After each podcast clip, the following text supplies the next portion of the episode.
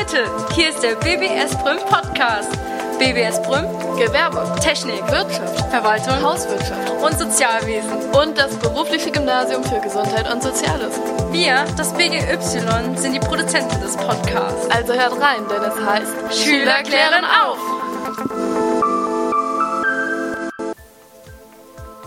Hallo und herzlich willkommen zur 94. Episode des BBS Pum Podcasts. Heute werde ich, Isra, passend zur letzten Episode, in der Saskia euch etwas über die Lebensweise der Pinguine in der Westantarktis erzählt hat, mich mit der Westantarktis allgemein und mit dem Klimawandel dort beschäftigen. Dabei werde ich die Ursachen und die Folgen des Klimawandels erklären und Möglichkeiten nennen, wie wir diesen verbessern können.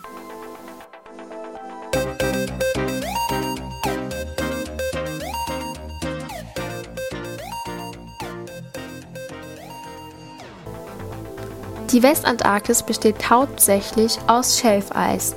Als Schelfeis bezeichnet man eine große Eisplatte, welche zwischen 200 und 1000 Meter dick ist und mindestens 2 Meter über dem Meeresspiegel ragt.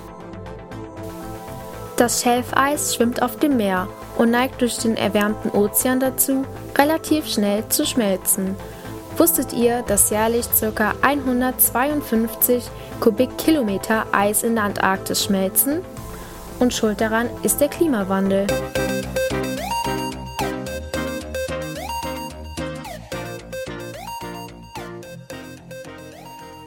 Was ist überhaupt der Klimawandel? Als Klimawandel bezeichnet man die durch den Menschen verursachte globale Erwärmung der Erde.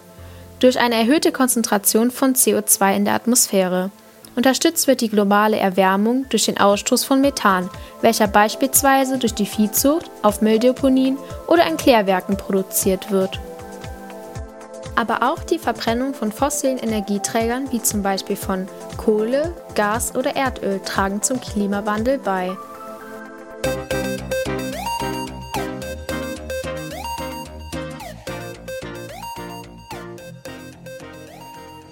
Die Folgen und Auswirkungen des Klimawandels sind für den Menschen und die Natur erheblich und zahlreich. Folgen sind beispielsweise extreme Wettererscheinungen wie Hitzeperioden, Stürme oder Regenfälle. Aber auch das Eis der Gletscher sowie das arktische Schelfeis schmelzen, wodurch der Meeresspiegel deutlich ansteigt. Wissenschaftler behaupten, dass ein Abschmelzen des Schelfeises den Meeresspiegel in aller Welt um 3 bis 4 Meter ansteigen lassen würde. Wenn das Schelfeis schmilzt, werden die Sonnenstrahlen nicht mehr reflektiert und gelangen so in den Ozean, welcher sich dadurch erwärmt. Durch die Veränderung der Konzentration des Wassers wird die Nahrungskette in der Antarktis beeinträchtigt, da sich die Pflanzen- und Tierarten nicht an die Temperaturveränderungen anpassen können und somit sterben wodurch es den Pinguinen an Nahrung fehlt, sodass sie ebenfalls vom Aussterben bedroht werden. Dazu habe ich einen passenden Fakt, denn in den vergangenen 50 Jahren ist die Anzahl der Kaiserpinguine in der Antarktis zur Hälfte zurückgegangen, da die Temperaturen um mehr als 2,5 Grad Celsius angestiegen sind.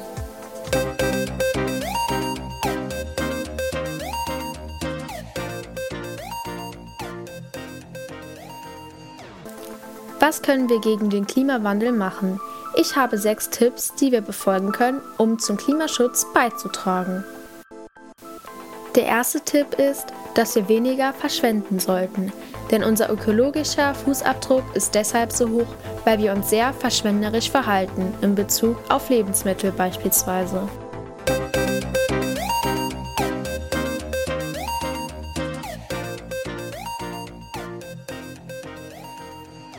Der zweite Tipp ist, dass wir regional und zur entsprechenden Saison einkaufen sollten. Denn ein Kilogramm Obst oder Gemüse aus Übersee verursachen ca. 10 Kilogramm CO2, sodass es bei mehreren Mengen zu einem zu hohen CO2-Ausstoß kommt.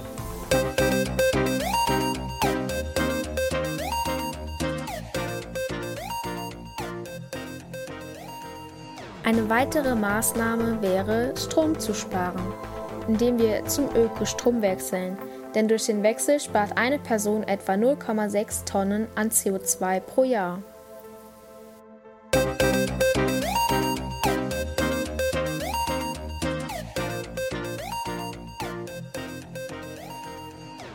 Aber auch die Nutzung von öffentlichen Verkehrsmitteln trägt zur Verbesserung des Klimawandels bei.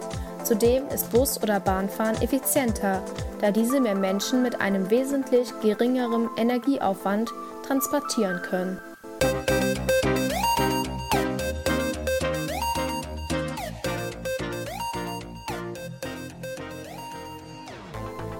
Um den Methanausschuss von Mülldeponien zu verringern, sollte man Plastik, Tüten und Verpackungen vermeiden.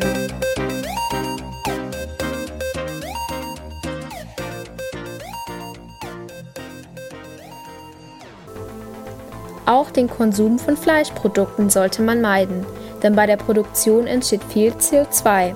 Am problematischsten für das Klima sind Rinder aufgrund des hohen Bedarfs an Futtermitteln und dem hohen Ausstoß von Methan.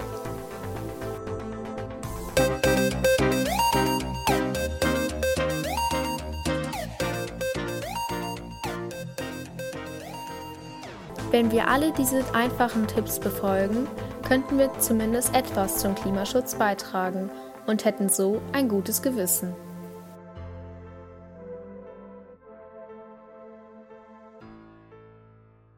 So, das war's dann. Ich hoffe, ihr konntet euch einen Überblick zum Thema Klimawandel in der Westantarktis verschaffen und hattet viel Spaß beim Zuhören. In der nächsten Episode werdet ihr von Lara Informationen über das Great Barrier Reef erhalten. Vielen Dank für eure Aufmerksamkeit und bis zum nächsten Mal.